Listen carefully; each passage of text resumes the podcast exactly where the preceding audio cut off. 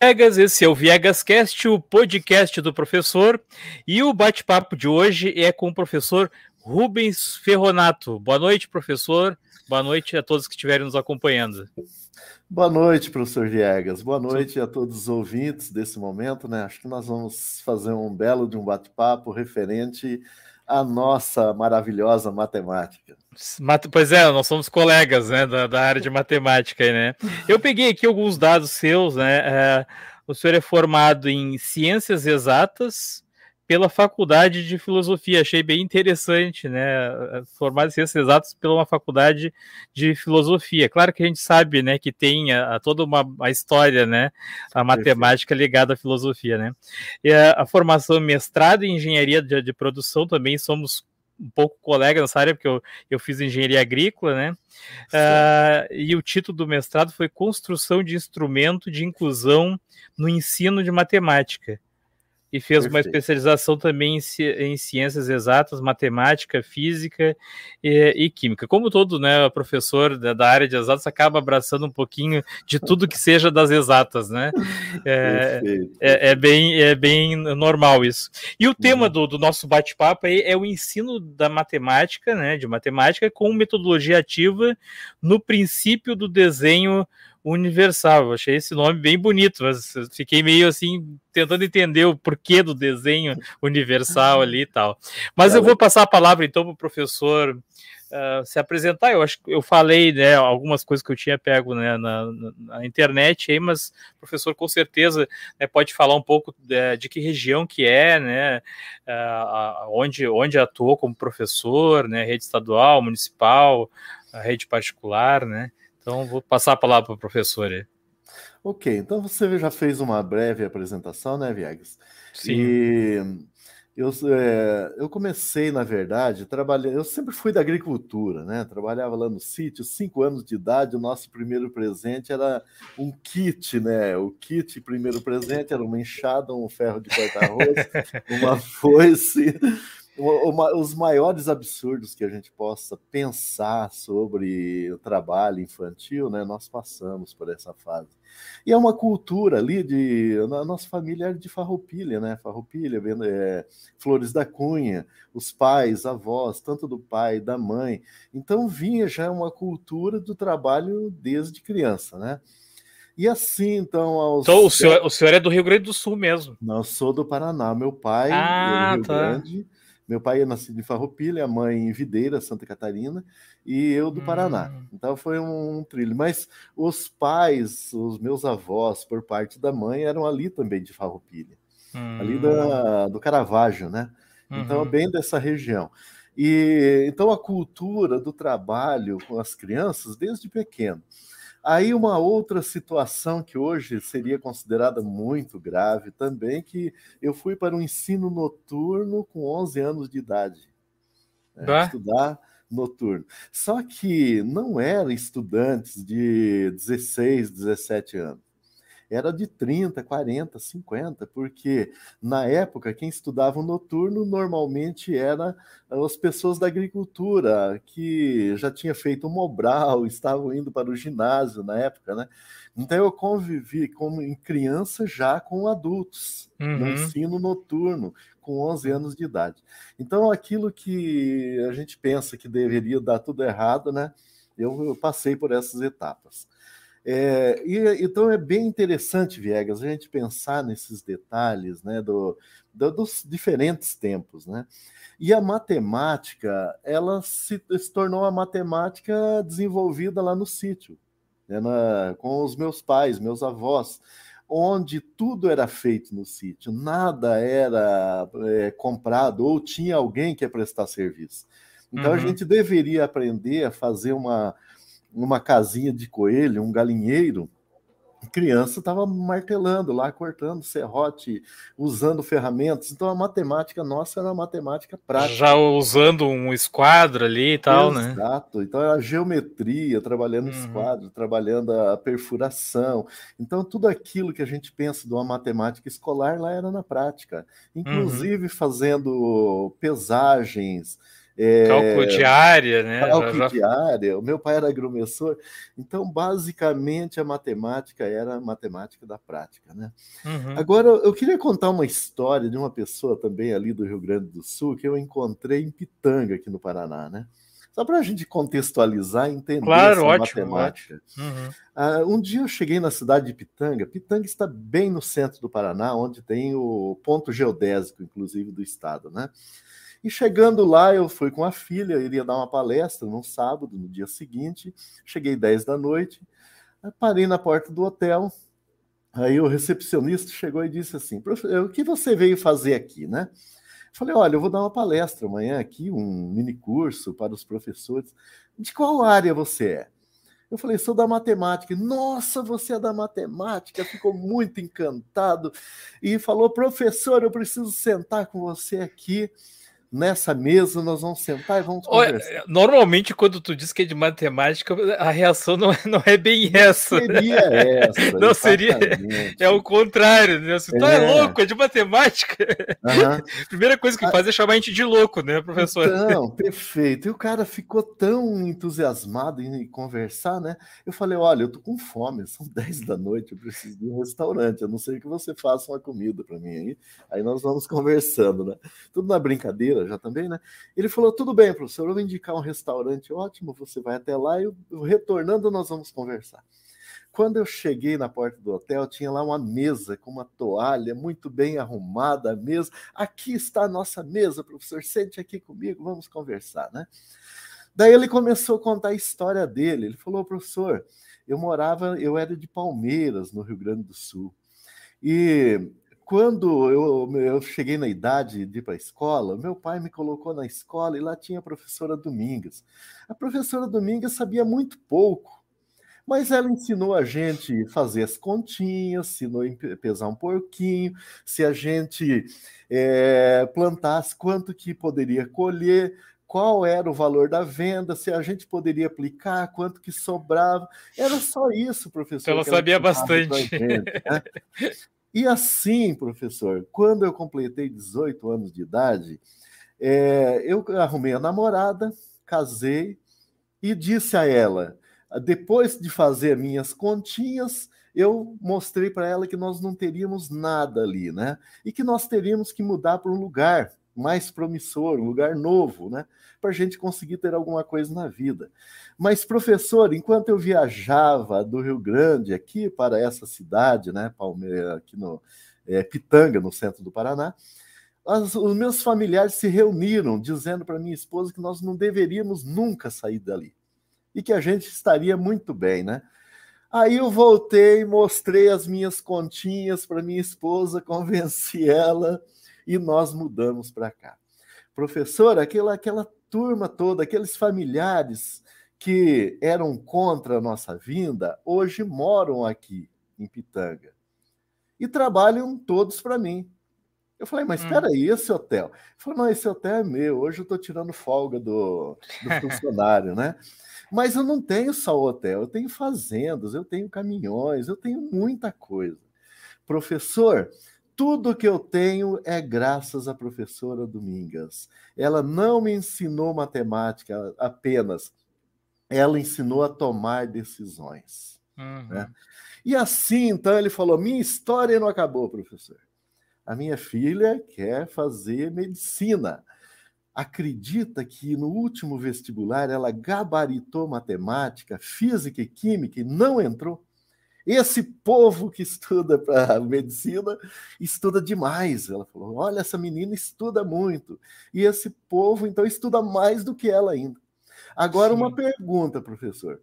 Como pode alguém que gabarita matemática no vestibular de medicina não saber dar troco na porta do hotel? Professor, que matemática estão ensinando na escola? Uhum, Aí eu gelei naquela hora, né? Eu gelei simplesmente. Assim nós fomos conversando, tal, a gente continuou bate-papo até próximo da meia-noite daquele dia, né? E ele deixou esse, esse questionamento: que matemática estão ensinando na escola? Né? Uhum. Por quê? Porque uh, uma pessoa que, que, segundo ele, que não sabia matemática, transformou a vida dele. E alguém que sabe tanto matemática não muda nada, né? pois na é, interpretação verdade. dele, né? Então é assim que nós temos que pensar, Viegas. Que matemática que nós queremos para os nossos filhos, netos para esse país, né? Quando eu assisti os seus vídeos ali, eu fiquei repensando as minhas aulas de matemática. Ah, é. eu fiquei repensando, sabe? Mas, fantástico mesmo. Mas é, assim, ó, só para o pessoal ter uma ideia, né? É, para quem eu vi que muita gente já conhece, porque quando eu falei que, quando eu compartilhei, né, que eu ia fazer esse bate-papo com o professor uh, Rubens Ferronato, gente, ah, o professor é fera e tal, né? Então eu vi que já lhe conheciam aí, né? Mas igual eu vou passar um pouquinho só para o pessoal ter uma ideia, quem não por acaso não conhece, né? Ter uma ideia de, do que, que a gente vai tratar aqui, né? Olá, calculistas! Vocês sabem o que são segmentos de retas? São segmentos limitados por dois pontos. Vamos falar agora do é, do número cúbico, né? ou seja, o produto notável de x elevado ao cubo. Tá, veja ali, vamos em frente. Então, aqui nós fechamos então o comprimento, a largura, mas ainda falta o cantinho. Então ali, olha, eu vou ter que preencher. Então nesse canto eu vou colocar oito cubinhos.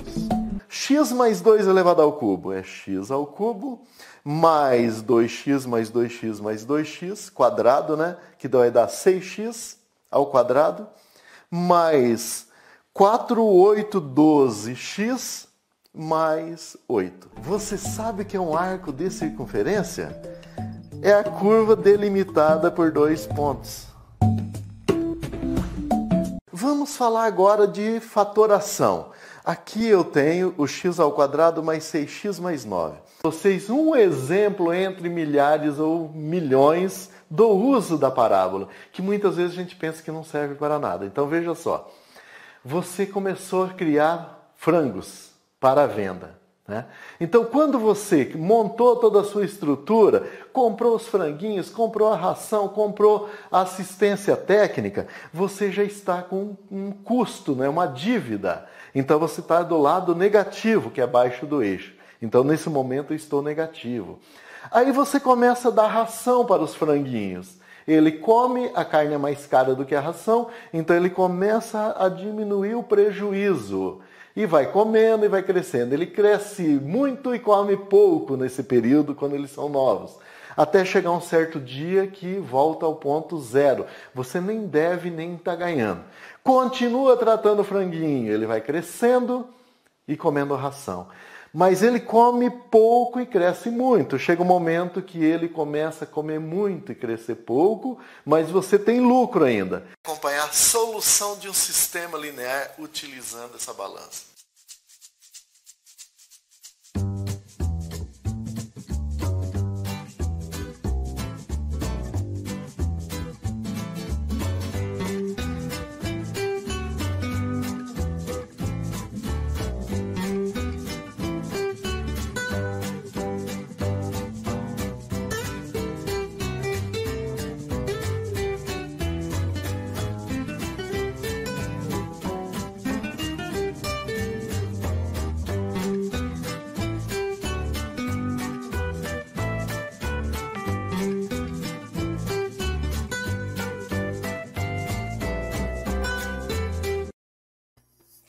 Fantástico, professor. É, eu, eu, eu dei uma pesquisada, né, e vi que tudo começou uh, com um aluno uh, cego, né, que, que o senhor uh, tinha na sua turma, e aí teve que pensar em maneiras de como né, passar o, o conteúdo para esse aluno, e aí começou a criar essas é, o que o senhor chama aí de multiplano, né? Eu estava chamando, eu, no início eu pensei assim, é, é brinquedo de matemática, né? Mas não, não tem um nome, é multiplano, né? E, e, e, aí, e aí comecei a pensar assim, que, é o senhor mesmo que constrói esses, é, esse multiplano, esses, essas peças aí que usa para essas aulas? Sim, perfeito. Então ali você viu, tem o multiplano, aquele, aquele cubo, né? São, alguns são adaptações que eu acabei trabalhando, e outros são criações patenteadas, inclusive ele o multiplano. Aquela balança que você mostrou, essa balança é única no mundo. e ela resolve sistemas lineares. Então, uhum, é algo vi. assim inédito, ninguém tinha conseguido resolver sistemas lineares de forma concreta, né? Ou seja, literalmente você resolver com dinheiro. Ali eu estava resolvendo com dinheiro. João uhum. mais Maria tem juntos oito reais. A diferença entre eles é de dois reais. Quanto tem cada um? Então você chegar realmente usando o dinheiro ali, a moeda, o peso uhum. dela, né? para fazer o cálculo daquele, daquele sistema linear. E assim também eu, eu, desenvolvi o último deles, foi um material para variáveis contínuas.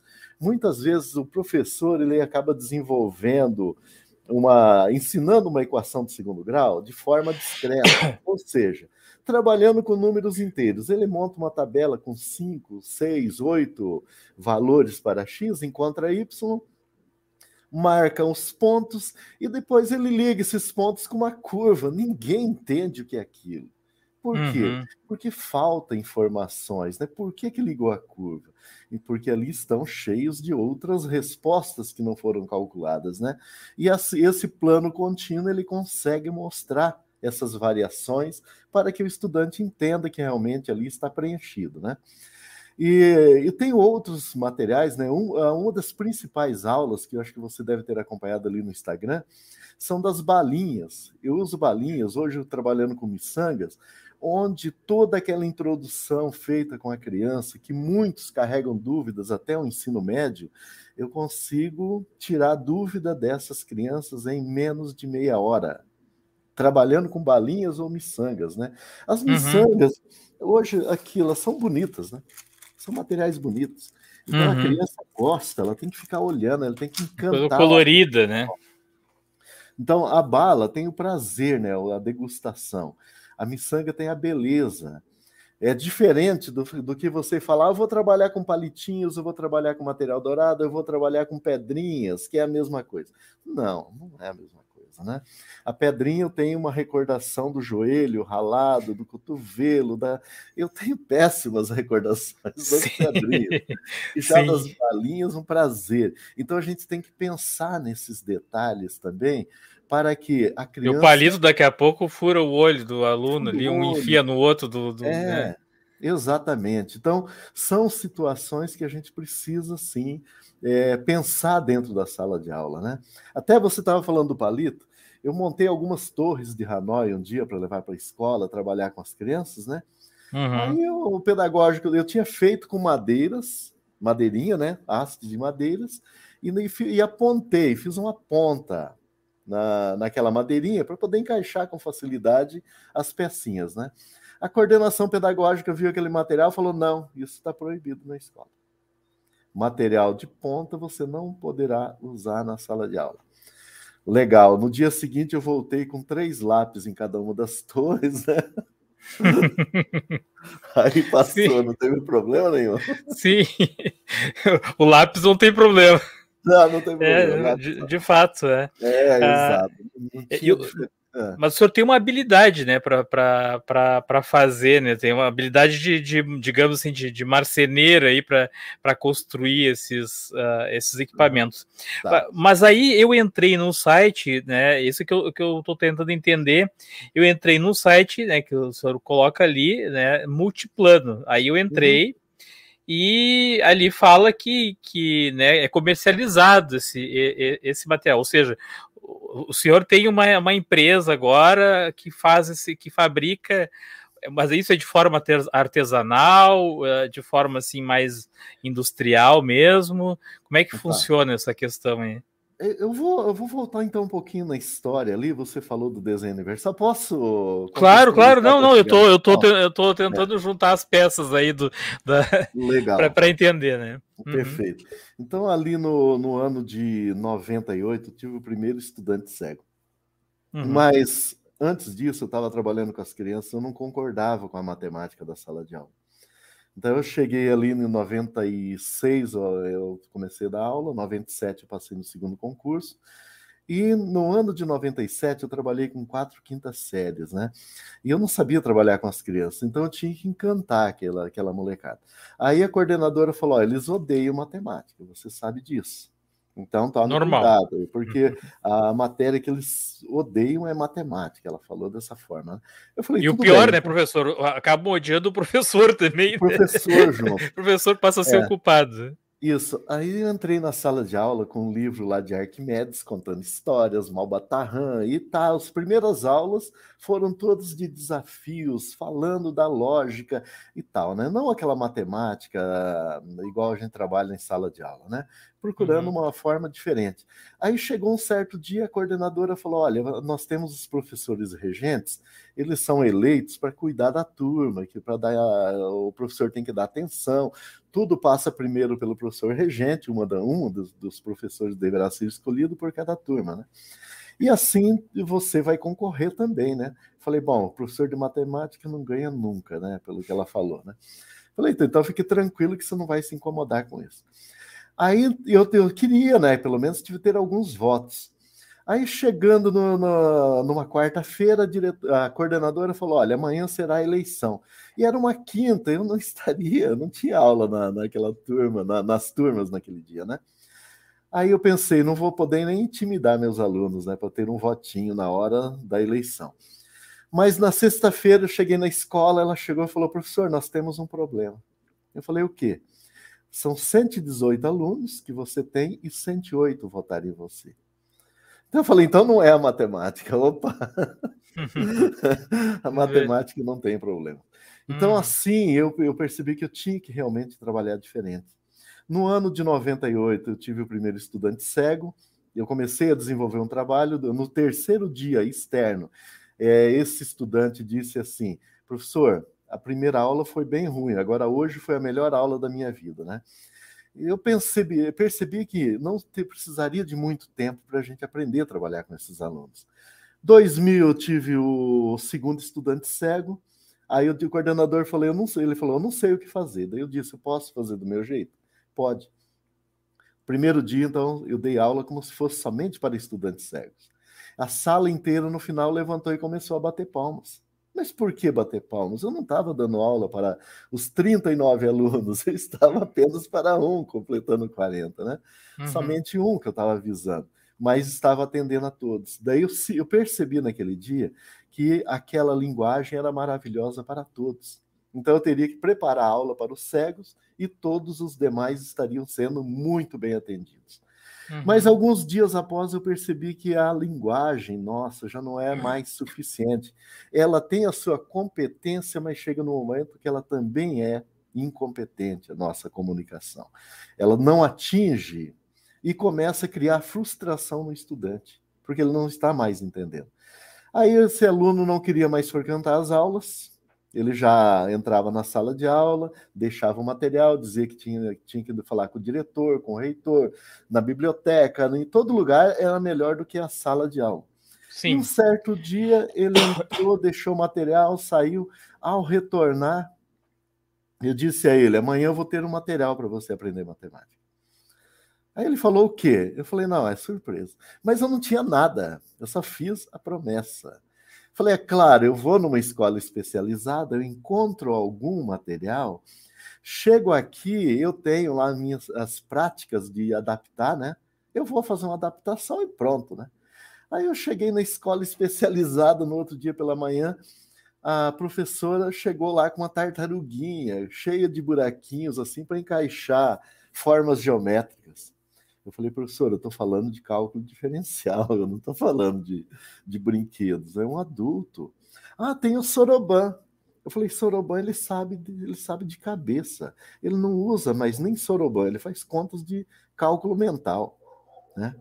Ah, então não temos nada. Falei, ah, vou procurar outra escola uma melhor que essa, né? Cheguei na outra, aconteceu a mesma coisa. Ah, eu vou para a biblioteca, essas escolas estão atrasadas, né? Pensando assim. Chega na biblioteca, não tem, professor, que você está procurando. Ah, eu vou na livraria, a livraria está atualizada. Chega lá, professor, não tem nada que você está procurando. Não existe esse tipo de material. Puxei agora. Aí deu pânico, né?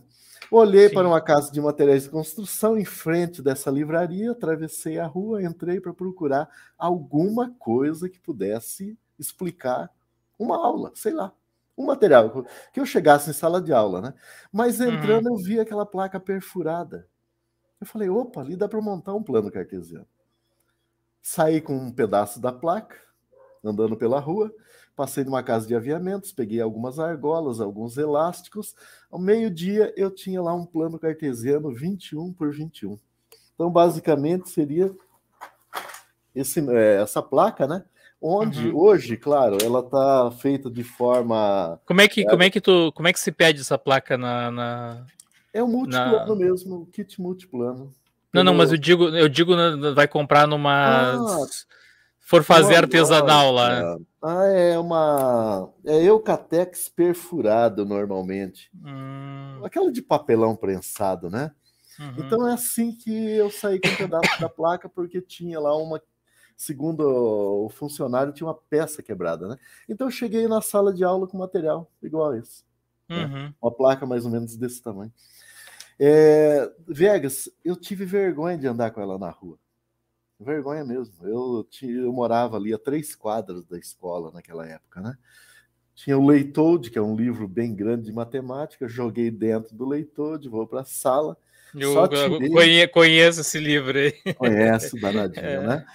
Entrei na sala de aula, alguns minutos após, chega lá o Ivan de Pádua, que era o menino cego, né? E daí, professor? Falei, tá aqui o material. Ele começou a tocar nesse negócio. O que, que é esse negócio aqui? Ah, esse é o eixo X. E esse outro? O eixo Y. Professor, eu quero marcar um ponto no plano cartesiano. Peraí, eu vou explicar primeiro que são os quadrantes, né? Primeiro quadrante, X positivo, uhum. Y positivo, segundo, terceiro, quarto, entrando em detalhes, né? Mas, professor, eu quero marcar um ponto. Falei, marque o ponto 2, 3. Né? Ele andou dois aqui, parou, que eu faço com o 3? Ande Y. Aí ele chegou e colocou certinho o pino, né? Sem ajuda. Eu uhum. falei, puxa vida, eu pensava que ele não, não conseguiria localizar, ele nem precisou da minha ajuda. Uhum. Aí ele parou, colocou a placa assim, ficou parado. Ele falou, professor, você acredita que os professores lá do meu ensino médio me tiravam da sala de aula, dizendo que eu nunca ia aprender isso? E se eu aprendesse, não ia servir para nada. Professor, o que deixaram de me ensinar está me fazendo falta. Simplesmente ele falou isso. Né? Então, daí eu, eu, tive uma preocupação muito grande naquela fala dele. Né? E no uhum. final de 40 minutos ele falou: aprendi mais hoje do que em toda a minha vida. Aí, legal, entramos na sala de aula, criou uma revolução, porque ele entrou com aquele material. É, as pessoas não pronunciavam o nome Ivan, era algo estranho dentro do grupo, né? Ele pegava na bengala, batia bengalas para sair da sala de aula, parecia que era mesmo dizer silêncio. Ninguém falava uma palavra, ele saía pela porta. A bengala batia para entrar na sala de aula, silêncio absoluto até ele sentar. Né? Quando ele, ele entrou na sala com aquele material, todos ficavam, ficaram lá questionando: o que, que você, o que, que ele vai fazer, professor? Será que ele vai aprender matemática? Eu não conheço o material, nunca vi. Né? Agora que ele entrou com esse material, sei lá o que ele vai fazer com isso. Né? Proposital, eu passei lá uma função do primeiro grau no quadro. Uhum. Aí, enquanto os demais reclamavam né, para fazer gráfico, é, o Ivan levantou e disse assim: professor, meu gráfico está pronto, né? Então, quando ele virou e mostrou, falou, meu gráfico está pronto, aquela sala toda correram para cima do Ivan. Ivan, como que você fez isso? Ivan, como que você calculou? Como que você marcou? Como que localizou? Então, todos queriam saber como que o Ivan tinha feito um gráfico, né? E durante uma hora e meia, ele que deu a aula naquele dia. Deixei ele à frente, né? E assim, então ele passou a fazer parte do social, Vegas. Uhum. Na saída da sala de aula, tinha lá 8, 10 alunos ao redor dele querendo dar o braço para o Ivan, que nunca tinha acontecido antes. No caminho da biblioteca, no corredor, na roda de piada, na, no laboratório, no caminho para o ponto de ônibus. Ivan, hoje vai ter bailão. Ivan, vamos para o karaokê. Ivan, vamos para o churrasco. Vai ter futebol, vamos com a gente, né? Então ele passou a fazer parte do social. Socializar. Exatamente. Eu entendi, Viegas, o que é uma inclusão. Muitas vezes nós não entendemos muito bem essa questão inclusão. E uh, alguns dias após, os colegas começaram a falar: professor, a gente aprende melhor com esse material. Por que, que você não dá aula para a gente também? Então, lá em 2000, eu não sabia, mas eu estava praticando o que a partir de 2010 foi dito como desenho universal no ensino. Uhum. Ou seja, uma forma de ensinar para todos. Então, esse conceito desenho universal ele surgiu na arquitetura americana nos anos 80 que era para atender a todos, né? Um ambiente deveria ser acessado por todas as pessoas. Então, Universal Designer, né? E uhum. assim, aqui no Brasil, pelo menos no Paraná, nos anos 90, começaram a fazer as adaptações nas escolas, né? mexendo no tablado, na, na, nos banheiros adaptados, na biblioteca. Então foi feita uma, re, uma readequação na arquitetura das escolas para todos tirando inclusive, baixando o quadro, tirando o tablado, o cadeirante deveria acessar, né? Aí eles descobriram que as bibliotecas precisavam também de computadores, pesquisas, ou a questão do livro digital para os cegos, para as pessoas que não leem, quem não tem movimentos. Aí legal. Hoje esse desenho universal ele tem tá com uma barreira ainda, tá? E essa barreira se chama preparação de professores. Porque praticamente tudo é possível em desenho universal, mas o professor também tem que estar preparado e fazer a parte, né? Então uhum. o desenho, o design, o desenho universal é isso, é um ensino para todos, Sim. certo? A gente pensar desde a chegada do aluno na sala de aula, com tudo preparado para o atendimento de todos os estudantes. Mas no, na, naquele ano, então, a gente começou essa brincadeira em 2000, sem saber que era desenho universal. Né? Então, eu trabalhei com esse material com 400 estudantes já de início. Tudo teria que ser testado primeiramente com os estudantes cegos e após, uhum. então, trabalhar de forma geral, né, com os demais. Se atende, Aí, se atende o deficiente visual, atende qualquer outro aluno. Perfeitamente. Essa né? era a ideia. A questão da linguagem, né? Então, uhum. nós estávamos trabalhando com extremos, né? Se atender os, os estudantes cegos, pronto. Aí no final daquele ano, eu falei, Ivan, encerramos o trabalho, perfeito, resultados maravilhosos. Ele falou: não, professor, acho que nós nem começamos ainda. Todos os cegos do mundo estão precisando, e não apenas os cegos. É, como a gente percebeu, os nossos colegas aprenderam melhor. Então, professor, a gente tem que continuar com esse trabalho. Então foi o. A, a gente não jogou na, na, na, gaveta exatamente por essa frase do Ivan, essa fala do Ivan, né? E assim, então, nós começamos a participar de eventos, divulgações, participação em prêmios. 2003 fomos os primeiros ganhadores, é, ganhadores do, do Paraná do, do, Tecnologia Social da Fundação Banco do Brasil. Aí 2005 foi o Top Educacional, foi o primeiro do sul do Brasil. 2012 o Tecnologia Assistiva da, da FINEP. Então a Sim. gente começou a participar e ganhar, e ganhar os prêmios realmente, né? E a divulgação foi interessante, mas o top educacional chegou até o ministro da Educação. Aí ele me chamou, falou: olha, professor, é, nós precisamos dessas alternativas, pediu uma avaliação. Inclusive era o Fernando Haddad na época, né? O ministro. Hum. Uhum. Nós precisamos, então, eu pedi uma avaliação, essa avaliação, assim que sair, nós vamos procurar levar adiante esse trabalho. 2006 ficou para eles me encaminharam ótima avaliação. 2007 eles entraram em contato para que a gente saísse do artesanal e entrasse em produção.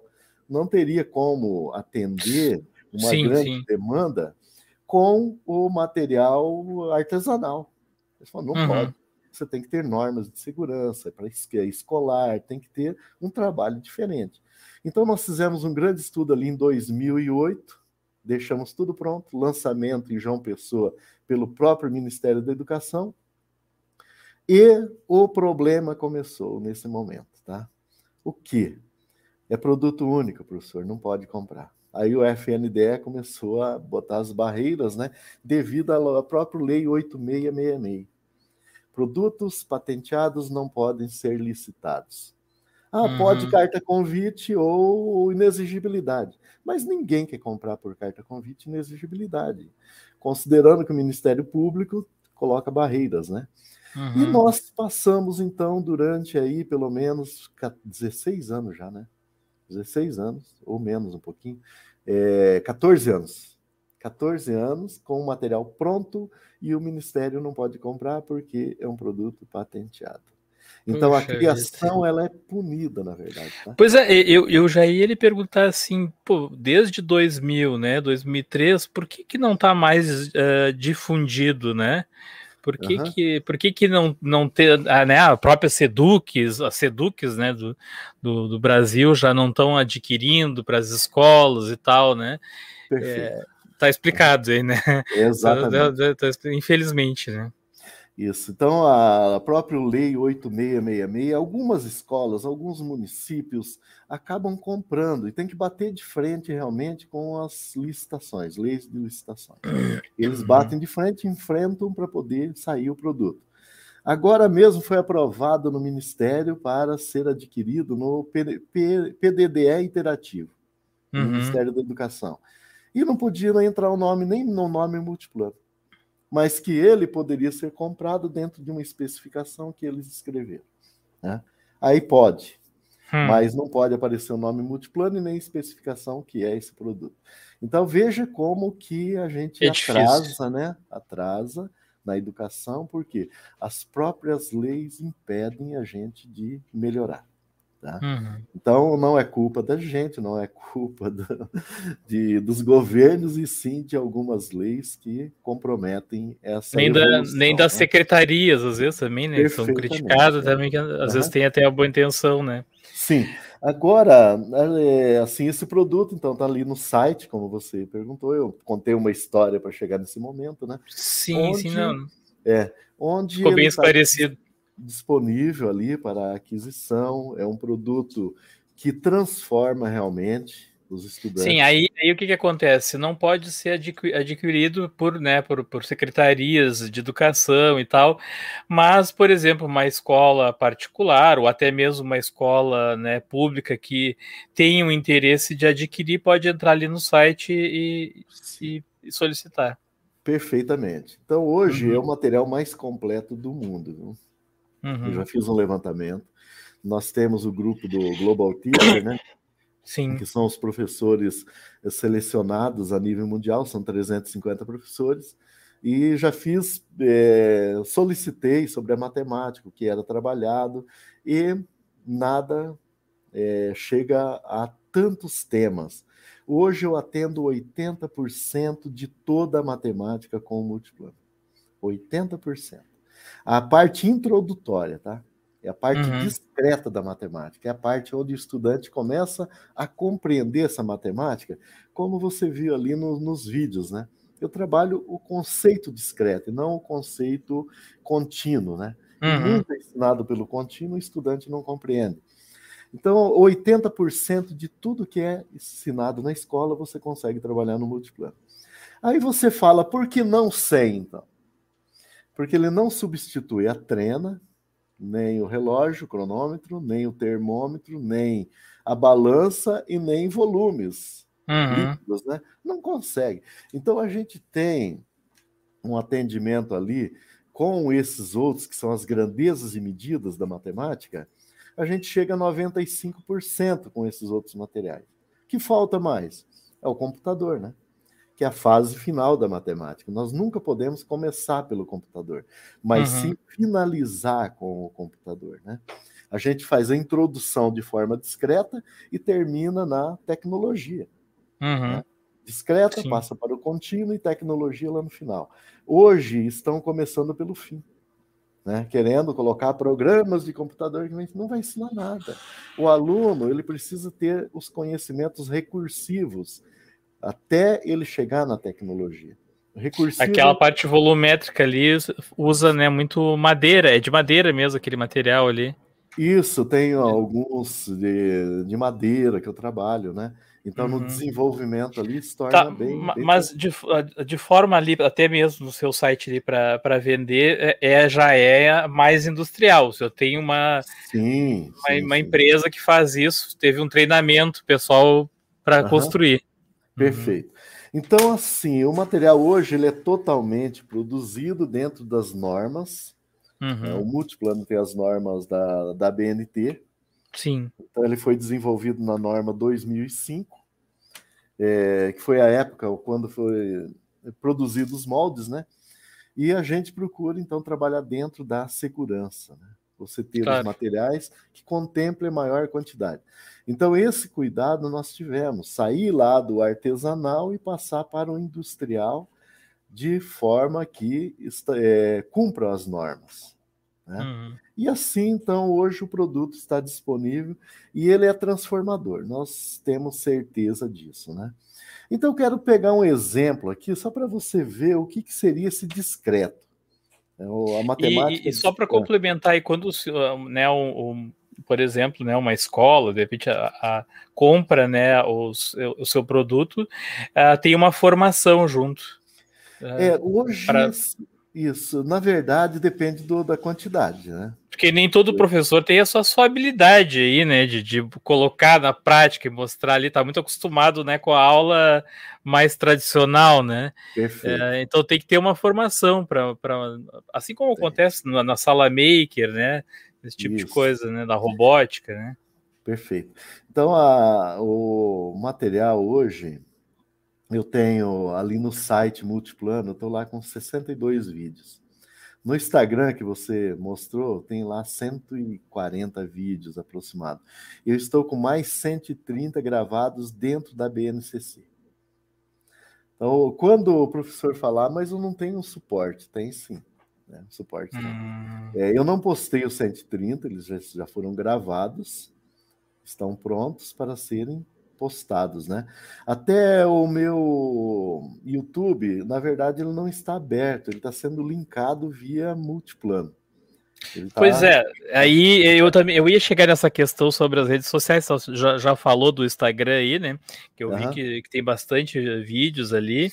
Eh, eu confesso que eu não consegui olhar todos, né? Mas olhei assim, a grande maioria é, é muito legal mesmo. É, mas eu dei uma olhada no seu canal no YouTube, né? E vi que, que né, tá começando ainda, né? Tem poucos uhum. vídeos ali, inclusive não tinha, não tinha, eu vi que não eram os mesmos vídeos que tinham na, no Instagram, né? Mas eu, eu vi que, que os seus vídeos estavam muito em outro, em outro canal. Como é que é o nome do outro canal? Instituto Sentidos. Ah, no Instituto Sentidos também. Foi ali que eu encontrei mais vídeos parecidos com os seus do, do Instagram, né? Ah, perfeito. E eu, fiz, eu fiz, fiz, o dever de casa, viu? Ah, professor? eu vi lá. Eu, eu, sempre deixo o rastinho, eu estava acompanhando o seu é. rastro é. hoje por lá, né? então é assim, eu tenho a, a, a na página multiplano.com.br os vídeos que estão postados no YouTube, eles estão linkados diretamente à página multiplano. Então ali uhum. dentro você pode entrar e acessar pela página matemáticaemrede.com.br, esses vídeos, então, eles estão ali também com, com a legenda. Seria para surdos, né? No caso, uhum. tem um surdo, então lá está com sim. legendas, né? Sim, sim. Isso. E o manual que tem ali na página do Matemática em Rede, ele também tem os QR Code para você acessar os vídeos de acordo com o tema. Então, uhum. também estão linkados. Então, eu digo assim que não, é, a gente tem um suporte. Não tem, não tem desculpa. Não tem, não tem jeito, né? Tem que não sentar tem... e ouvir, não tem outra alternativa, né? Sim. Mas o que eu queria mostrar aqui, eu não sei qual é o nosso tempo. Não, normalmente eu faço, eu faço uma hora aí, a gente tem uns, uns 15 minutos, 17 minutos e pouco. Uhum. Tá legal. Então veja só, eu, eu, o que seria essa matemática discreta, onde surge o conceito matemático, né? Então aqui, o, é igual a gente pede para o estudante, o que é um número quadrado? Aí eles falam, é um número multiplicado por ele mesmo. Uhum. Isso é contínuo, isso não é discreto, né? Então veja só, o 2, aí você pergunta, tem a ver com quadrado? Não já responde assim. E o 3? Também não. E sim. o 4? Ah, o 4 agora sim tem a ver com quadrado. Ah, por isso que ele é chamado de número quadrado, porque disposto em linha e coluna forma quadrado. Quadrado. Uhum. Aí você faz a pergunta: qual é o próximo após o número 4? Eles respondem imediatamente que é o 8. Aí você chega, olha aqui, eu tenho 6, 7, 8. Uhum. Não, não 8 não é quadrado. Não fechou né? o quadrado. Não fechou o quadrado. Ah, é o 9, né? E o próximo? Aí eles já não respondem na hora, eles começam a uhum, pensar. Sim, sim. Peraí, professor, é o 12? Né? Eles já, já perguntam se é o 12, né? Aí você monta. Veja aí o 12. Ah, não, não é o 12, ele formou um retângulo. Ah, uhum. é o 16, né? Daí eles já descobrem. Aí você faz a próxima pergunta. Qual é o próximo, então, após o 16? Aí eles respondem o 25. Né? Por quê? Porque Sim. a mente, ela percebeu a questão da, da recorrência que eu estava falando. Ou seja, da recursiva. Ela descobriu o 2, daí o 2 vezes 2, né? Que dá uhum. o 4 o 3 vezes 3, o 4 vezes 4, então o próximo é o 5 vezes 5. Então, essa recursiva, o estudante precisa descobrir e não o professor falar que é o número vezes ele mesmo. Então, é um Sim. erro, né? Uhum. Nesse momento, já, já lança a próxima pergunta. E raiz quadrada? O que é a raiz quadrada? Ah, é o número que não sei o que, eles começam a falar tanta coisa, né? Eu falo, peraí, para você, o que é raiz, então?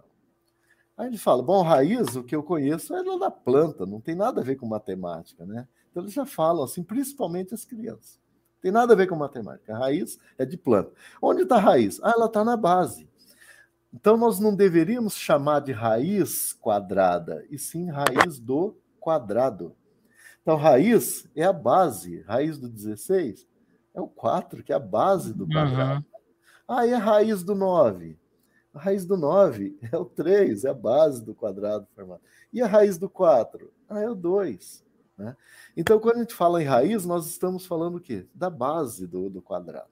Uhum, então, facilita bastante. Né? É, o discreto, ele te dá essa informação de forma muito clara. Né? Então, é uhum. é importante que o estudante compreenda pelo discreto e não pelo contínuo. Ah, escolhe o número que multiplicado daquele um que está dentro do radical. Gente, isso é contínuo. O cara tem que entender o que ele está fazendo. Você já usou esse, esse método multiplano desde lá dos pequenininhos até a graduação? Perfeito. Isso. Perfeito. Nós hum. trabalhamos. Foi testado em todos os níveis aí, todos, todos funcionou bem. Perfeitamente. Então a gente começa lá do, da, da matemática da contagem, né? da adição, da subtração, multiplicação, quando forma conjuntos iguais, a divisão, é, as bases numéricas. Aqui eu trabalho qualquer base numérica, né? Aí, uhum. inclusive, os binários que são bem difíceis de serem compreendidos, em meia hora você pega um grupo de, de professores de outras áreas e eles estão resolvendo binários explicando uhum. binários, inclusive, né? Até teve um fato, eu estava em São Paulo, Cajamar, na verdade, né? Era um projeto lá de uma doação, inclusive, da Natura. E eles convidaram para fazer essa apresentação dos materiais. Aí, tudo bem, eu cheguei na sala e falei, olha, agora eu vou fazer um comentário sobre binários, né? Uma professora, inclusive, de matemática, ela falou, eu nunca entendi e nunca vou ensinar esse negócio. Os outros professores ficaram bem recuados, né? Não quiseram falar nada, mas também uma expressão facial que estaria no mesmo caminho, né? Falta Sim. de compreensão. Aí tudo bem, comecei a fazer explicação de binários, chegou no final, pessoal estava respondendo, né? Eu chamei professora, vem cá. Essa um que tinha dito que nunca ia ensinar, né? Ela falou o que foi. Ela foi à frente. Falou o que foi. Eu quero que você explique a base ternária aqui na frente. Aí ela pegou o material, já arrumou ele e começou a explicar ternário. Eu falei, professora, você falou que nunca ia explicar binários. E você está explicando ternários, né? A base 3. Daí eu falei, mas como? A base 3, a base 3 é pior do que os binários. Ela falou, não, professor, agora eu entendi. então é. ela estava explicando algo que ela não tinha visto, né? E estava lá explicando ternários como Sim. eles funcionavam, né? Então a compreensão ela é muito importante. Ela vem do discreto, ela não vem do contínuo. Uhum. Então eu digo assim, é, Viegas, que é, tem formas muito mais fáceis de ensinar matemática. É forma simples, realmente, né? E que os alunos passam a gostar dessa disciplina. Sim. O senhor disse que deu formação aqui na, na, na, no Rio Grande do Sul, na, na SEDUC. Essas formações o senhor dá em outros estados também, de, de, sobre o multiplano e tal. Como é que funciona isso? Sim, eu tenho hoje, eu acho que praticamente todos os estados, né? Eu já trabalhei em capacitações. Uhum. Ali em Porto Alegre, eu tive lá com o pessoal da Assistiva, Nova Petrópolis, eu tive lá duas vezes, né? Esse ano foi agora em julho, estive lá em Nova Petrópolis trabalhando. Lá eles adquiriram, a secretaria adquiriu o material, estão. Sim, é claro. Primeiro, primeiro tem que resolver essa situação aí de, de né, facilitar a aquisição, né, é, professor? Exato. Porque de repente uhum. dá a formação, mas não adianta os professores não têm o material e nem né, todos vão ter a habilidade de construir o seu próprio, né? Uh, o seu próprio material, né? É, uhum. Sabe que uma vez eu, eu, a senhora falou, da, eu me lembrei agora, a senhora falou da questão de ficar com vergonha de sair na rua, né, com, com o multiplano ali. Eu Sim. me lembrei que uma vez eu também pedi para o marceneiro fazer para mim, né, um suporte para mim colocar as minhas, os meus gráficos na, na parede, né? E aí depois eu também fiquei meio assim, pá, mas eu vou levar esse troço embaixo do braço. Mas eu também fiquei com essa, com essa vergonha. Depois, depois eu me acostumei e o pessoal também, né? Mas é, é de fato, quando tu, tu prepara uma coisa diferente, assim, tu mesmo fica, né? Uh, receioso, né? Interessante isso, né? Perfeito. Então é, é bem, bem interessante, né, Viegas? A gente vê depois com o resultado, a vergonha passa. Sim, né? sim. Com a empolgação dos alunos, essa vergonha vai embora, né? Mas a gente tem aquela insegurança. Professor, eu vi outra coisa lá no seu Instagram que dizia assim, que o senhor é embaixador e top 50 2018. Uh, aí uh, tinha uma indicação ali, arroba Teacher Prize, né? Isso. Uh, o, o que que é, que eu gostaria que o senhor falasse um pouco, o que que é o seu embaixador aí, top 50? Ah, Global Teacher Prize, né? Hum. O, o, maior prêmio hoje de professores do mundo é feito pela Fundação VARC de Londres. Hum. Inclusive, ela é patrocinada pelo Sheikh da, de Dubai, né? O é, Mohamed Makaton, né? Que é o governador de Dubai, Dubai vice-presidente dos Emirados Árabes, né? Ele que patrocina esse prêmio. Então, todos os anos eles oferecem um milhão de dólares para o professor, né? O professor mais maior, o primeiro lugar, vamos falar do mundo, né? Então, uhum. primeiro eles, eles é, aplicam uma lista de 50 professores. Selecionam 50, entre no, meu, no meu período foi em torno de 20 mil participantes, né? E foi ali que o senhor montou a empresa. Não foi, não foi agora, 2018, não, não. Não cheguei ao, ao top, não, né? Eu fiquei entre os 50, né? Sim, Mas é, não tá. em primeiro lugar. Não, eu pensei que o senhor tinha ganho aquele, esse um, é um milhão de dólares, o senhor falou. Né? Isso, é um milhão. Mas é, brasileiros, aqui da, da América, América do Sul, América Latina, não tem ninguém ainda que foi ganhador. Né? Hum. Então tem lá, da, teve lá da, da, da África, do, da Índia, Londres, teve ganhadores, né? Mas, Pô, mas se, se, o senhor ficou entre os 50 com esse multiplano aí que o senhor inventou, eu fico imaginando o que, que o ganhador criou, né? É, que tudo que...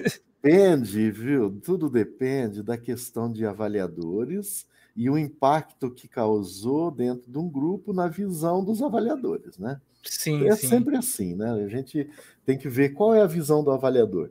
Então, essas pessoas, igual o ganhador da, da época, é, quando eu tive lá e no ano seguinte, né?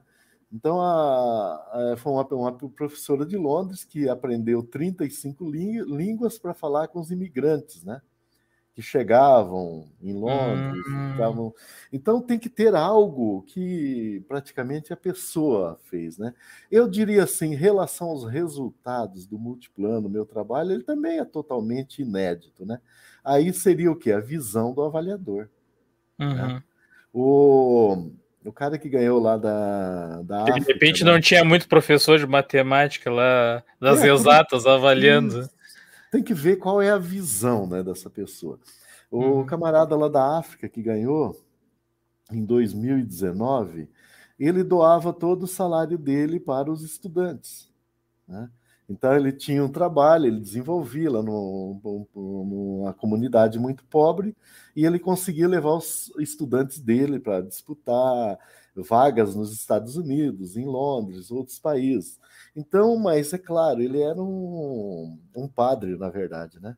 Então, uhum. ele não uhum. era dependente do salário, então ele doava tudo para os próprios alunos. Sim. Então, é claro, será que vai conseguir fazer um trabalho desse, né, dessa forma? Aí tudo depende da visão dos avaliadores também, o que eles acharam dessa ideia, uhum. né? Ah, envolveu questão é. social, né? Isso. É, é, mais sensível, né? É, exatamente, bem mais sensível. Tem outro professor que não tinha nada lá na comunidade, a gente vai lendo as histórias, né? Aí ele foi lá, construiu quatro paredes, colocou um grupo, se doou o trabalho, né? Gente, então não, não, são todos que vão conseguir fazer um tipo de trabalho desse, né? Sim, então, sim. do nada a pessoa construir. Então, isso são projetos que lá no final, a hora que tira 50, é porque tem coisas interessantes dentro desse grupo, né? Sim, e a sim. visão do avaliador. Uhum. O avaliador. É... O senhor uh, lançou um livro também sobre o multiplano, né? É, é, recente, né? Pelo que eu vi, ele é recente, né? É, é o esse... público-alvo seria mais assim, professores mesmo.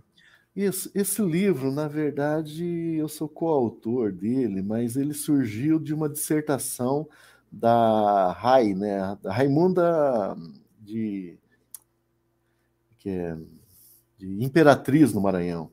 Foi pela uhum. Universidade Federal do Maranhão.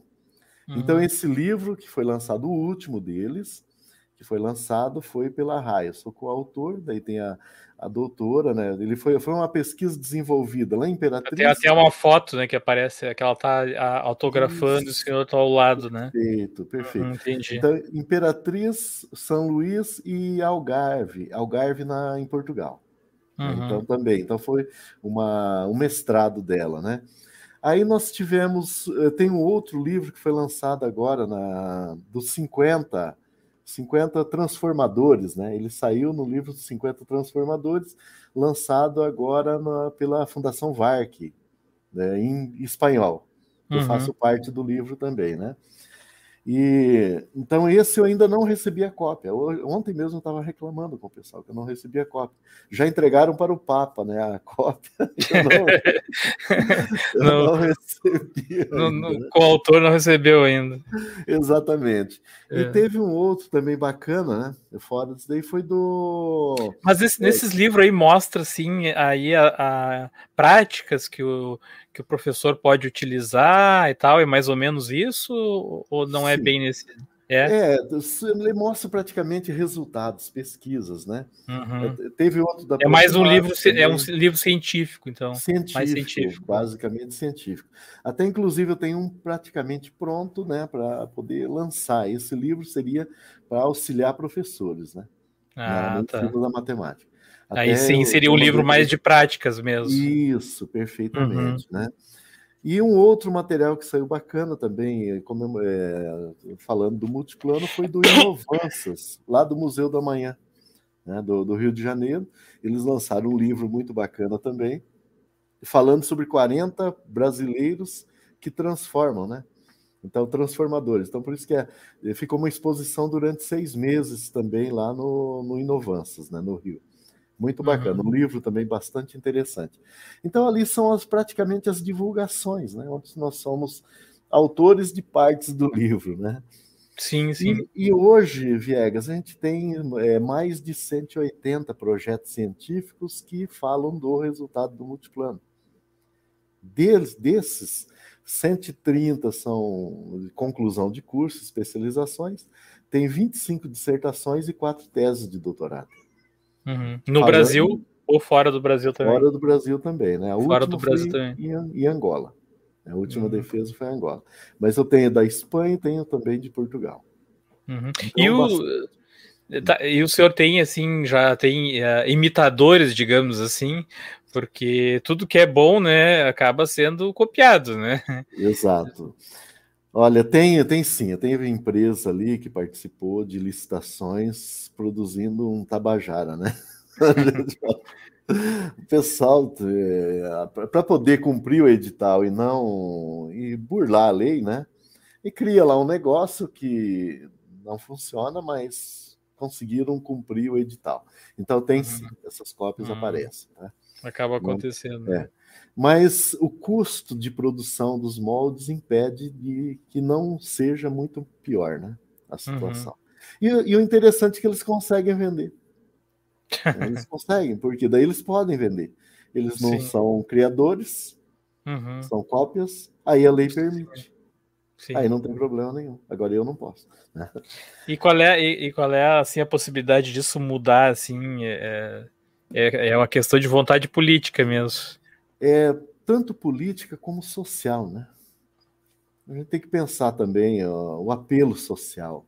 Uhum. Então a gente está percebendo. Sim, se começar, que... de repente, a mostrar mais isso, divulgar né, nas escolas e tal, de repente até os próprios professores começam a cobrar né, que, que seja disponibilizado esses materiais, e uhum. aí alguém daqui a pouco, não, tem que mudar isso aí, né? Tem que mudar essa lei aí para poder facilitar a aquisição. Perfeito. É mais ou, menos, mais ou menos essa ideia, né? Isso. No, nós fomos aprovados no Guia de Tecnologia 2009, 2011 e 12, né? 9, 10, 11, 12 foram, foi aprovado, né? Aí ficou um apagão, até 2018, que não teve outro guia, lançaram o plataforma Evidências 2018, exatamente para projetos onde eram produtos patenteados ou únicos, né? Fomos aprovados, só teve acho que 15 projetos no Brasil. Os reprovados entraram com, é, com, ação. com ação contra o edital, porque eles ficaram de fora, né? Aí trancou tudo. Trancou tudo. Aí, no, em dezembro de 2018, foi liberado. Aí, sem prazo para compra no governo passado. Entrou a nova equipe, nem olharam para o edital. então, isso é um belo é... de, de um problema, né? Política, Mas, né? É, Vegas, é, a gente não, e como você viu ali pelo site, a gente não para com novas ideias, novos caminhos, né? Então, uhum. É, não dá para parar mesmo, né?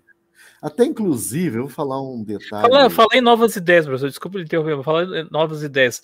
O senhor tem que estar sempre tendo novas ideias aí, né? Para poder encaixar, né? Ver como vai uh, criar alguma coisa que facilite a explicação né, matemática. Uh, tem que ter uma criatividade grande, né? O senhor está sempre pensando em, em situações novas. Perfeito. Então, Viegas, só falando agora de outros, um acaba desencadeando outro projeto, né? Um uhum. dia eu estava uhum. viajando para São Paulo, isso foi lá em 2004, para falar com o professor Celso Antunes. O professor Celso Antunes conheceu o trabalho, ele ficou bem encantado, né? Até ele falou: professor, você está realizando o meu sonho, né? Por quê? Olha, eu, eu sempre defendi que um estudante, ele pode, você pode afirmar que ele aprendeu quando ele vendar os olhos e realizar a mesma atividade de olhos vendados. Então, esse material, ele está realizando o meu sonho. Assim, ele convidou, foi até lá, né? Mas no caminho, indo para São Paulo, nós tivemos um problema de uso do, do próprio banheiro do ônibus, onde comprometeu a viagem, a pessoa usou, comprometeu a viagem, né? sabe o motivo. Aí teve que parar, fazer higienização completa, descer todo mundo num posto, fez higienização, continuamos a viagem. Aí eu fui fazendo análise, por que o ar entrou no ônibus, o cheiro? Não deveria ter saído. Isso é erro de projetos, né? Uhum. Assim, 40 dias após esse fato, eu já tinha uma pesquisa pronta dos problemas, inclusive a, uma empresa lá de Cascavel, ela cedeu um ônibus, eu entubei ele inteirinho para poder fazer as medições de entrada, saída, onde entra, onde sai, né? A uhum. Marco Polo convidou eu fui até lá para explicar para eles, né? Eles simplesmente disseram: Nós não sabíamos desse problema. Né? Qual, qual o motivo? Eu tinha todas as medições do carro inteiro, né? E esse projeto foi lá. Hoje eu encontrei ônibus de várias partes do mundo com esse trabalho. Né? Então, Legal. erros né, de engenharia, a gente vai acabar é, descobrindo coisas interessantes, né? Uhum. Esse foi um. E o outro projeto que nós estamos desenvolvendo agora foi com a Jéssica. Então a gente fala do desenho universal. A Jéssica, que é uma estudante cega, ela perdeu a visão em 2006, 5, me parece. Aí o professor me ligou e falou assim: É, tem uma menina, ela perdeu a visão, ela estudava engenharia elétrica, agora os professores entendem que não é mais possível, mas ela quer continuar estudando e nós vamos ter que achar um jeito. E a gente descobriu esse trabalho de vocês, professor. É, aí, quando ele começou a explicar, eu falei, professor, eu estou a 500 quilômetros de Curitiba, domingo cedo eu estarei aí, tá? Para conversar com vocês. Não, mas a universidade não funciona aos domingos. Eu falei, não, professor, você não está pedindo ajuda? Eu estou oferecendo a minha ajuda, mas eu posso domingo pela manhã. Aí ele falou: ah, mas a gente não tem recurso para viagem, não foi feito previsões. Professor, eu só estou avisando, tá? Espere na rodoviária às seis da manhã que eu estarei lá. Né? Aguarde, eu chego, nós vamos para essa reunião. E assim ele agendou com os professores. Essa menina diz que saiu da casa dela, indo para o Cefet na época, pensando assim: eu não serei nada na vida. Quando ela saiu daquela reunião duas horas após, agora eu posso tudo. Né? Então, aquela transformação foi muito interessante, esse depoimento dela, fantástico, sim, né? sim. para ver como que nós podemos mudar a vida do estudante. Mas em 2010, então fiquei sabendo que ela tinha formado em engenharia elétrica, em 2015 era mestre em engenharia elétrica, 2016 ela ligou, falou, professor, eu, eu quero que os meus colegas não passem pelo problema que eu passei. Vamos escrever um livro em desenho universal, um livro de matemática? Ok. Nós começamos então a fazer todas as discussões, 2016, reuniões todos os sábados. 2017, o primeiro encontro era para trabalhar com os é, blocos lógicos, né? Aí ela pegou uma peça, ela cega, pegou uma peça na mão, olha, essa peça é quadrada, ela é grossa, ela é grande. Né? Tem mais um atributo, Jéssica. Não, eu só conheço, eu só consigo três. Eu sei que a outra é a cor, mas para mim não é possível. Aí tudo bem, então nós temos que pensar na cor. Assim nós começamos a estudar o braille para ter um código em braille de cores. E a gente conseguiu codificar, usar braille, que é oficial, a teoria das cores em cima do braille e além disso, a gente conseguiu incluir os binários. Então, hoje, com quatro celinhas, ó, quatro celas Braille, a gente consegue identificar 16 milhões de cores. Quatro celinhas em binário, né? Uhum. 16 milhões. Ou seja, você que é do TI, todas as cores RGB a gente consegue identificar. Esses Mas... dias eu entrevistei, eu entrevistei também um, um, um, rapaz que ele é, ele é cego e inclusive ele também tem mestrado e tudo, e, e ele estava explicando essa questão de que a pessoa que fica cega depois, né, tem essa questão dessa facilidade por já conhecer as cores, né? Então só tem que associar. Né, tem que associar uhum. alguma coisa à cor. Claro que a pessoa que, que nasce cega, ela não tem essa distinção, da, não sei se aí tem algum, algum método, né? Mas quem enxergava antes e perdeu a visão, como é o caso desse exemplo que, tu, que o senhor está dando aí, a pessoa é só associar né, com, com, com outra situação, né?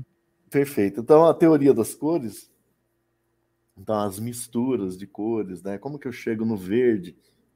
A mistura amarelo com azul, o laranja, o amarelo com vermelho, o roxo, azul uhum. com vermelho, né?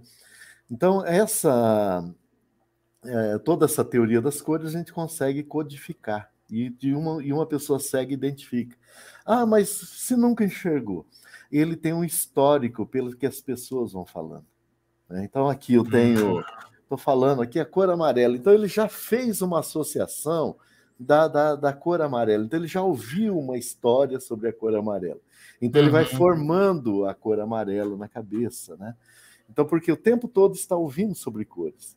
Uhum. Então, é, pelo que eu já conversei com pessoas que nunca enxergaram, eles têm essa percepção pelo olhar de quem enxerga. né? Hum, então, o vermelho, o azul, o céu, o mar. Então, eles estão sempre ouvindo falar. E eles conseguem ter percepção de cores pelas informações das pessoas, né? E, e, o interessante ali, Viegas, que a gente conseguiu então trabalhar com esse código, ele é muito simples. Uma pessoa cega, em três minutos, está identificando cores primárias e secundárias. Né? Agora, como funciona? A gente tem três linhas do Braille. Então, tem três cores primárias. A primeira, então, a Jéssica que definiu pela iluminação. Vamos escolher a luz da cor, né? O amarelo é o mais claro, vamos colocar na primeira linha. O, o vermelho é a segunda, e depois o azul mais escuro, o terceiro. Então, a gente, quando a pessoa cega chega e toca, está na primeira linha, é uma cor, ela fala, é amarelo. Segunda, é uhum. é vermelho. Terceira, azul. A primeira com a, com a segunda, Opa, é uma cor laranja. Primeira com a terceira. Ah, é uma cor verde. Segunda com a terceira. É um roxo. Ah, eu tenho um amarelo claro com um azul médio. Como que funciona o claro? Eu tenho dois pontos do braille. Se é o primeiro ponto, eu digo que é claro. Se é o segundo ponto, eu considero que é uma cor intermediária. Se são os dois juntos, é uma cor pura do amarelo. Então a gente começa a fazer combinações dentro de uma celinha braille. Uhum. Chega em 64 cores uma única cela. Né? Ah, e se for duas celas, né? Ah, eu vou montar aqui no multiplano, vai ser fácil de, de quem tivesse. Eu tenho, tenho, tempo ainda, Vega? Já passou não, tra não, tranquilo, tranquilo. Vamos, vamos ver. Eu vou te explicar aqui, vai ser mais fácil mostrando, já que você sim, deu liberdade. Sim. E dar liberdade para eu falar é uma coisa espetacular. Né? Não, não, mas é, é. fantástica a sua ideia. Então veja só como funciona. Primeiro, no Braille, a gente precisa ter um código precedente. Né? O que é o código uhum. precedente? Algo que identifique que é uma cor. Então a gente adotou no Braille o cedilha, o E comercial do Braille, né? que é uma cara de um C. E já uhum. dá ideia de cores, né? Então eu tenho aqui o cedilha que identifica isso é uma cor. Uhum. Qual é a cor? Aí na segunda celinha, se for na primeira linha, então isso seria o quê? Cor amarela. Né? Se estiver na segunda linha, ah, isso é uma cor vermelha. Está né? Tá uhum. na segunda linha do braille. Se for na terceira linha, ah, isso é uma cor azul. A pessoa uhum. toca e já percebe. E sabe qual é, é a cor. Qual é a cor, uhum. instantaneamente. Ah, tudo bem. Aí eu tenho a opção da cor clara. Então, esse daqui na primeira linha é o amarelo claro. Uhum. No segundo pontinho, da mais afastado, é um amarelo intermediário. E se estiver junto? Isso é binário, né? Se estiver uhum. juntos, os dois pontinhos, aí são amarelo puro. Né? Sim. Aí eu posso fazer a combinação de um amarelo puro com um vermelho claro. Eu teria um laranja amarelado.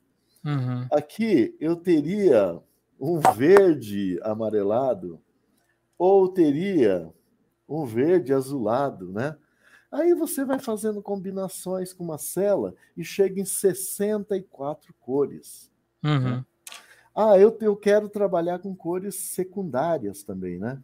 Cores secundárias. Sim. Você trabalha, terciárias, trabalha. Né? Eu vou te mostrar um negócio aqui que não existe também, tá? Só um pouquinho. Aqui dentro de casa.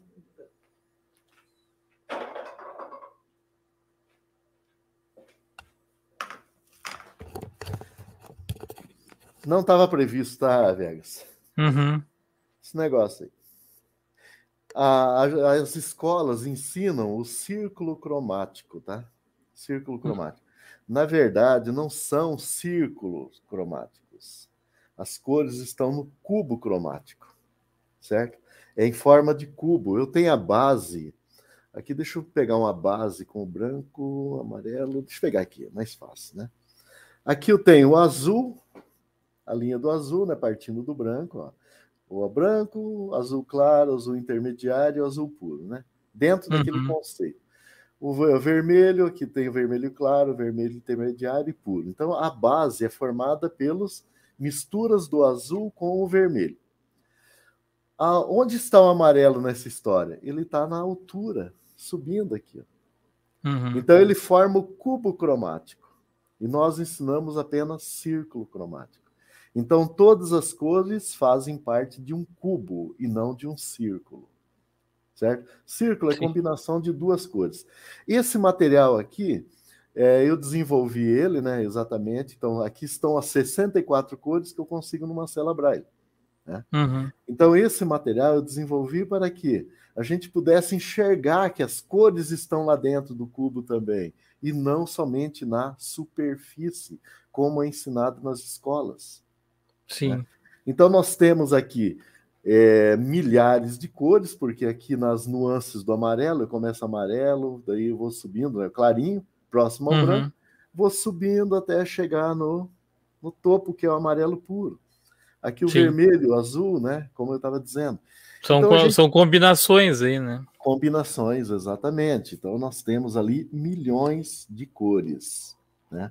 Você que é da TI entende bem do RGB, né? E a gente, então, as cores do RGB são as cores que aparecem aqui na nossa tela agora.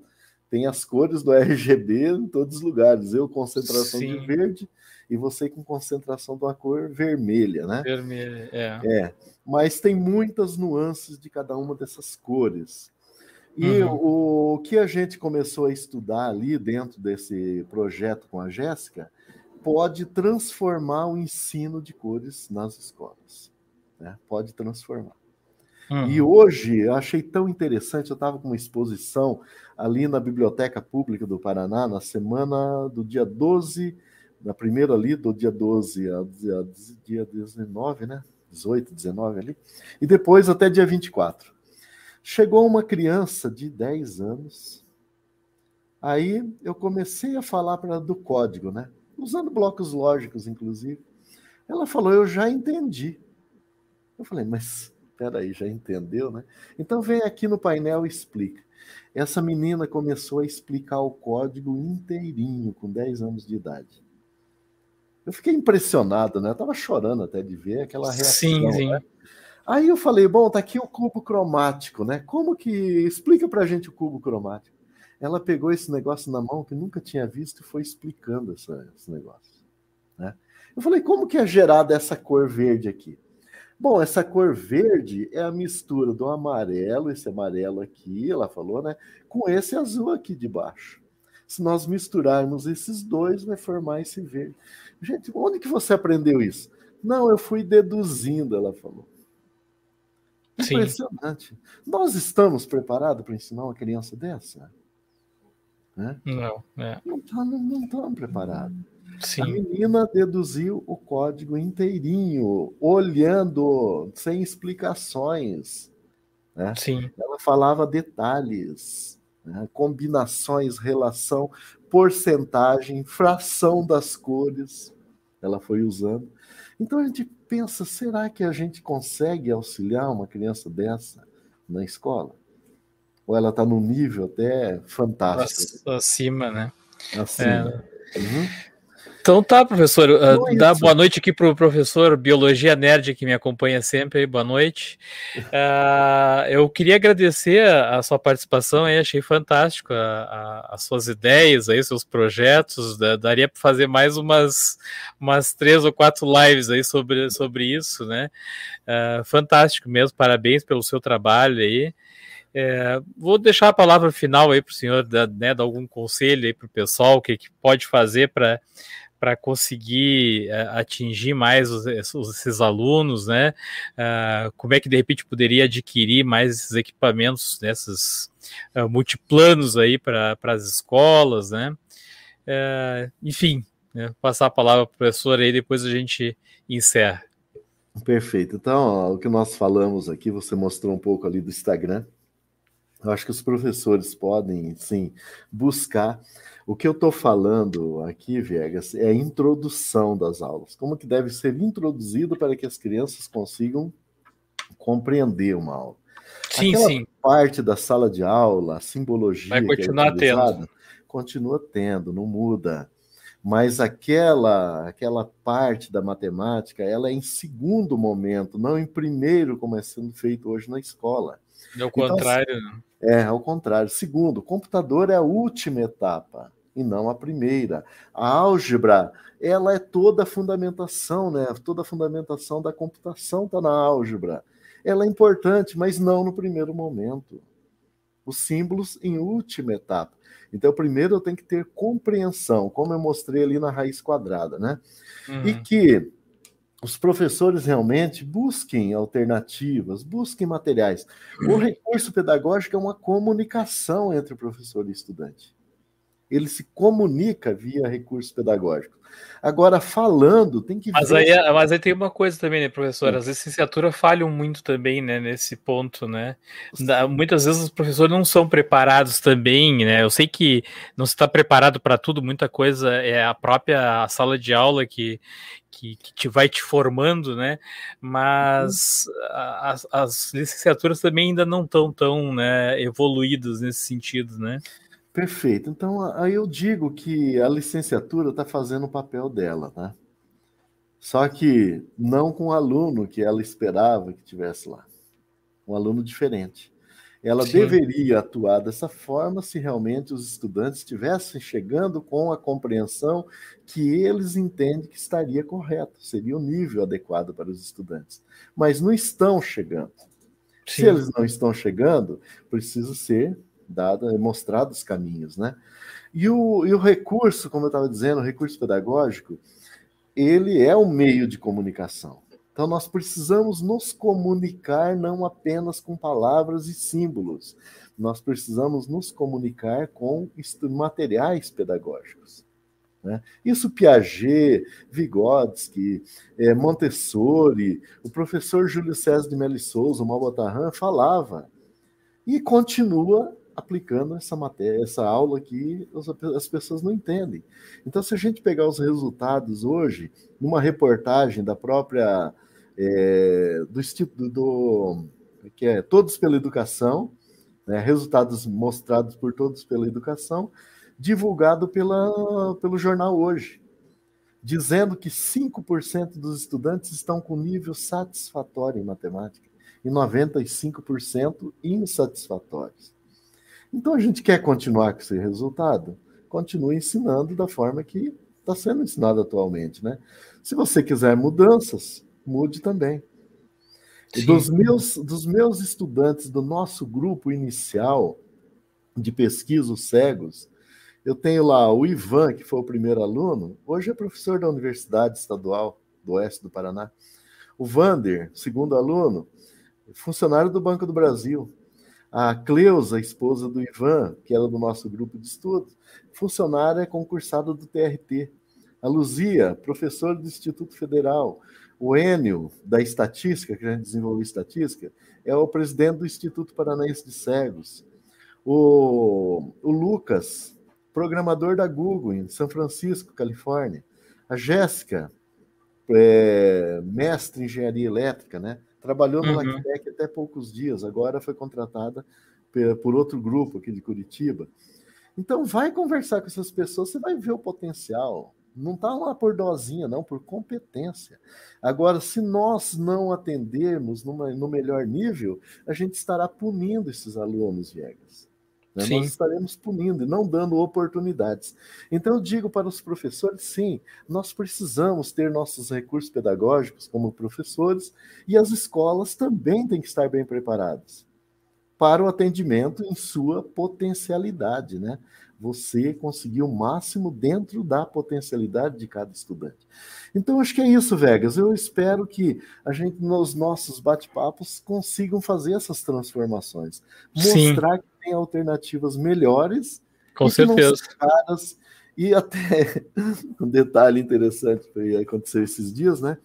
Uma, a professora falou: ah, mas é responsabilidade da gente comprar os recursos pedagógicos, ter na escola tal. Eu falei, professora, eu estava falando de dar aula com balinhas, né? Eu falei: a gente tem duas opções. Ou ter o nosso aluno com fracassado e a gente com depressão, ou a gente ter um aluno animado incentivando a nossa carreira de professor.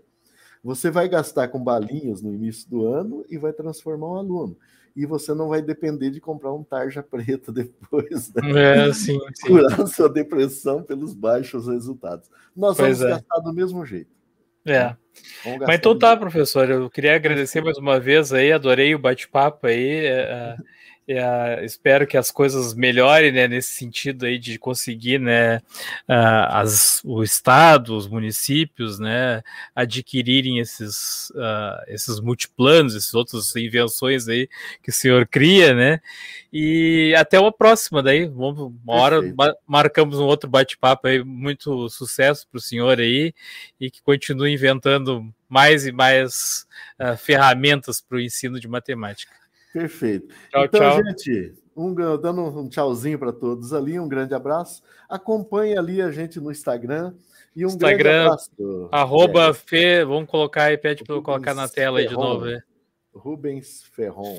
Isso, Rubens Ferron. Então tá. É isso. isso aí. Obrigadão, professor. Tchau, tchau. Obrigado, Boa noite, hein? Até mais. tchau. tchau. tchau. tchau.